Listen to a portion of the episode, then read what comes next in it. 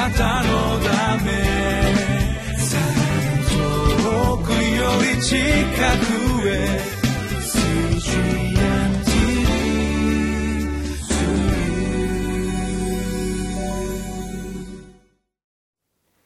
皆さんこんにちは。八尾福音教会あけぼのチャペルの伊藤勝利です。今日は2月の5日火曜日です。そして今日の聖書の箇所はマルコの福音書12章13節から27節まで。今日のタイトルは世の権威に勝る永遠なる復活の主。イエス様がこのカイザルに税金を納めるか否かという論争に決して巻き込まれず真理をお語りになったその場面からご一緒に教えられていきましょう。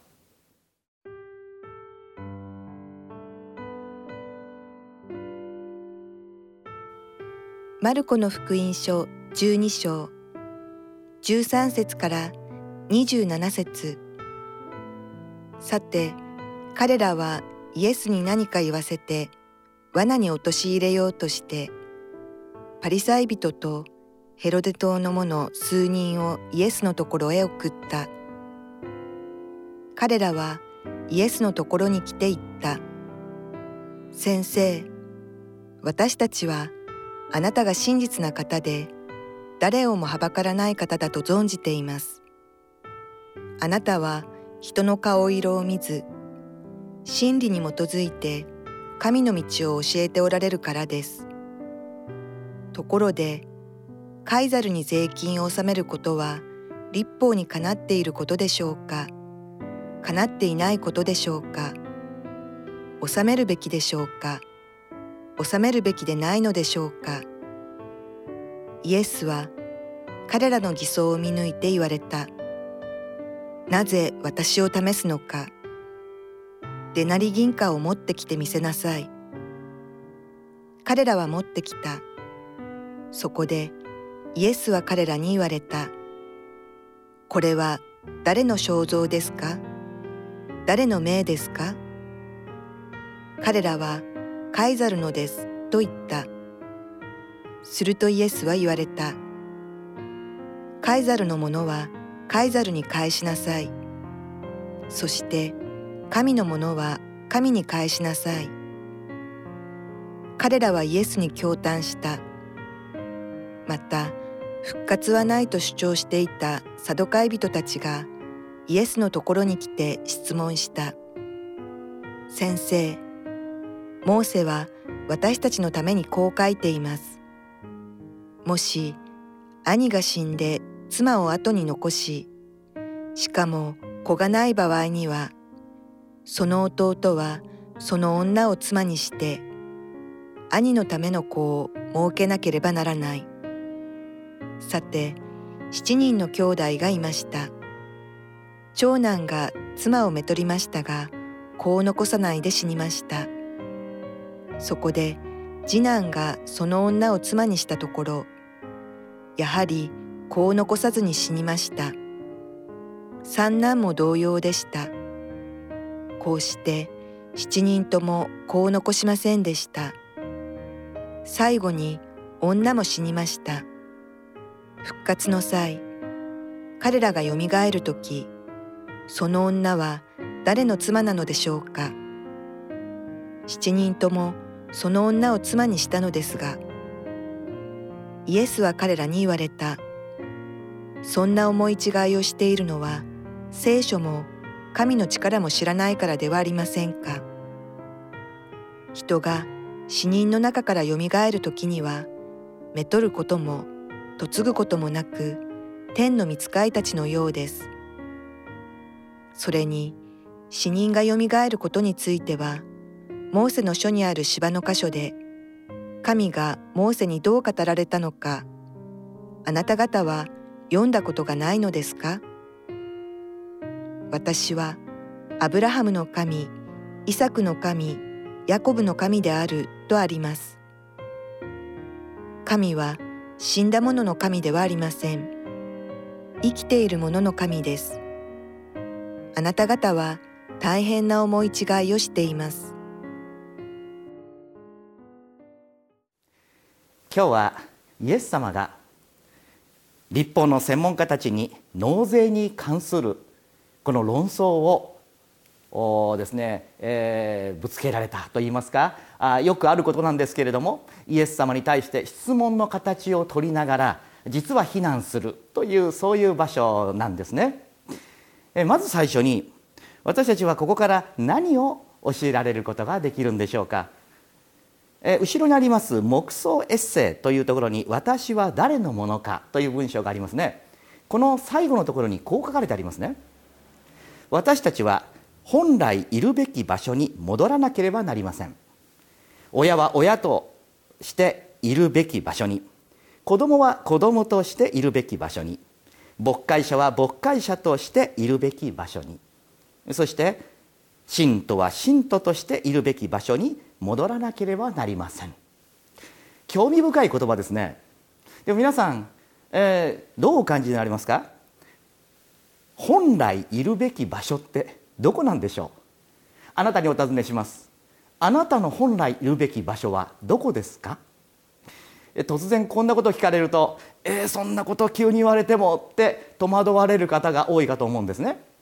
本来いるべき場所というのは実は作られた時にそうあるようにと意図された私たちの生きるべき場所また生き方そのものと言えるでしょう。でもそうなるとまたこれは難しい質問になりますよね。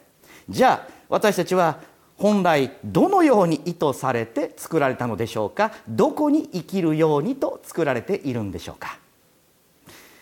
実は私たちのいるべき場所は最初に定められていたのです。そうあのアダムとエバが作られた時神様は私たちをどこにいるようにと作られたでしょうか。アダムとエヴァが罪を犯してしまった後彼らは隠れました。その時に神様は彼らにこう呼びかけられましたね。あなたはどこにいるのか。そうなんです。神様が言われ言われたのは彼らを探していてこうおっしゃったのではないんです。神様はご存知です。彼らがどこにいるか隠れているのか全部ご存知です。じゃあなぜどこにいるのかと尋ねられたのでしょうか。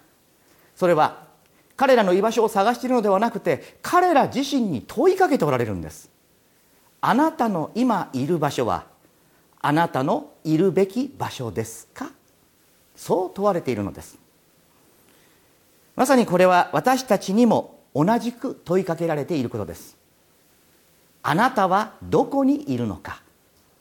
いやもちろん私自身はですね今皆さんにお話ししておりますあけぼのチャペルの礼拝堂にいますよ。いやそういう話ではないんです。物理的に私がいる場所ではないんです。家にいます会社にいます学校にいます。そういうことではないのです。あなたが今生きて立ってそして歩んでいる人生の場所は本来いるべき場所ですか？と問われているのです。これも難しい質問ですね。でも実は答えはシンプルなんです。神様がアダムとエヴァに問いかけられました。あなたはどこにいるのか？この答えにを彼らは私はあなたの前に罪を犯しました。裸であることに気づいたのです。ですから隠れたのです。と言い訳をしますね。でも彼らはもし罪を犯さなかったならばどこにいたはずでしょうか？そう。間違いない。神様の前に立っていたはずなんです。でも罪が彼らをそうできなくしたのです。隠れるごまかす。これが私たちが本来いるべきではない場所なんです。彼らは逃げて隠れて他人のせいにしました。もし私たちが本来いるべき神様の前にいずに人のせいにしたりまた神様からごまかせるか隠れることができるかのようにできないんですよ。でもそう思って神様に背を向けたりまた神様に嘘をつくというのでしょうか。神様の前に正直でない。その時神様はあなたにおっしゃいます。あなたはどこにいるのか。あの会員の現場で捕まえられてきた女性の話をご存知でしょう。あの時に多くの立法の専門家たちが彼女を石打ちにするようにとイエス様に詰め寄りましたね。そしてさあどうする。その時にイエス様は彼らに答えません。そしてたったこう一言こうおっしゃったのです。この中で罪のない者が彼女に石を投げなさい。そしたら多分彼女をこうやって偉そうに訴える連中です。罪がないんだったら石を投げろと言われたら我々は罪はないと言って投げたでしょうね。それぐらいの連中ですよ。しかし彼らはそこを立ち去るのです。なぜでしょう？これは私の想像です。でもこの時の罪がないものとイエス様がおっしゃった時罪なきお方がそうおっしゃった時そこには清イエス様の空気が流れたのではないかと私は想像するのです。私に罪はないととても言い張れる。そんな場所ではなかったと私は想像するのです。そう太陽の日の光の中に居続けるとゴキブリは死んでしまうように。イエス様の清さの中に全く罪のないお方の前に立つ時自分が罪がないと言い張り続けることはできないのです。彼らは逃げるようにその石をそこに捨てその場を立ち去っていきます。そして残ったたった一人の人物がいました。そうあの会員の現場で捕らえられた女性です。考えてみてください。一番先に逃げたいのは彼女じゃないんですか。イエス様の清さの前に自他共に認める罪人ですよ。彼女が一番逃げたいはず。そこに居続けたらまるで光のもとに居続けたら死んでしまうゴキブリのように彼女はそこにいることはとてもいたたまれなかったと思います。なのに聖書ははっきりこう言います。彼女はそのままそこにいた。そうです。その清さのもとにイエス様の清い光のもとに居続けたのです。そんな彼女にイエス様はおっしゃいました。安心していきなさい。もう二度と罪を犯してはけません。イエス様は光のもとに居続ける時。そうです。文字通り彼女は死んだのです。古い彼女です。彼女の罪はイエス様の清さの前に清められていきました。そして安心して生きなさい。彼女はイエス様の前に居続けたのです。私たちの本来いるべき場所とはどこでしょうか。イエス様の前です。恥ずかしいです。時には辛いです。とてもいたたまれないと思う時があるでしょう。でもイエス様の前に出てください。隠れないでください。ごまかさないでください。人のせいにしないでください。そこに本当の癒しと許しと解放があるのですから。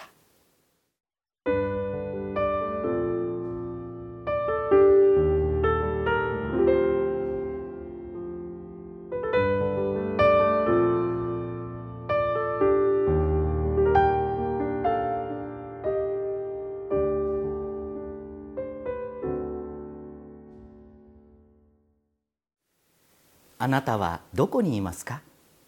あなたのいるべき場所にいますか？神様はあなたに問うておられます。正しくあれ立派であれとおっしゃっているのではないのです。私たちは弱いものです。失敗をするしそしてクリスチャンであるのに相変わらず罪を犯してしまうものなんです。でもそれを人のせいにしたりごまかしたりしていやしていないっていう必要はないんです。そのままイエス様の前に出ましょう。そこには永遠の許しがあります。贖いがあります。イエス様はあなたのいるべき場所は私の前だとおっしゃるのです。私たちは共にイエス様の前にいたいですね。お祈りいたします。イエス様私たちは弱さが明らかにされたり罪を犯してしまう時隠れたくなります。ごまかしたくなります。人のせいにしたくなります。でもイエス様そうではない。私のいるべき場所はあなたの前です。恥ずかしくってもあなたの前にそのままで出ていく時そこに確かな主の許しと慰めがあることをありがとうございます。勇気を持ってあなたの前に出ていきます。それが私のいるべき場所ですから。そのようにお導きください。イエス様の名前でお祈りします。アーメン。神様の祝福がありますように。あなたのため遠くより近くへ。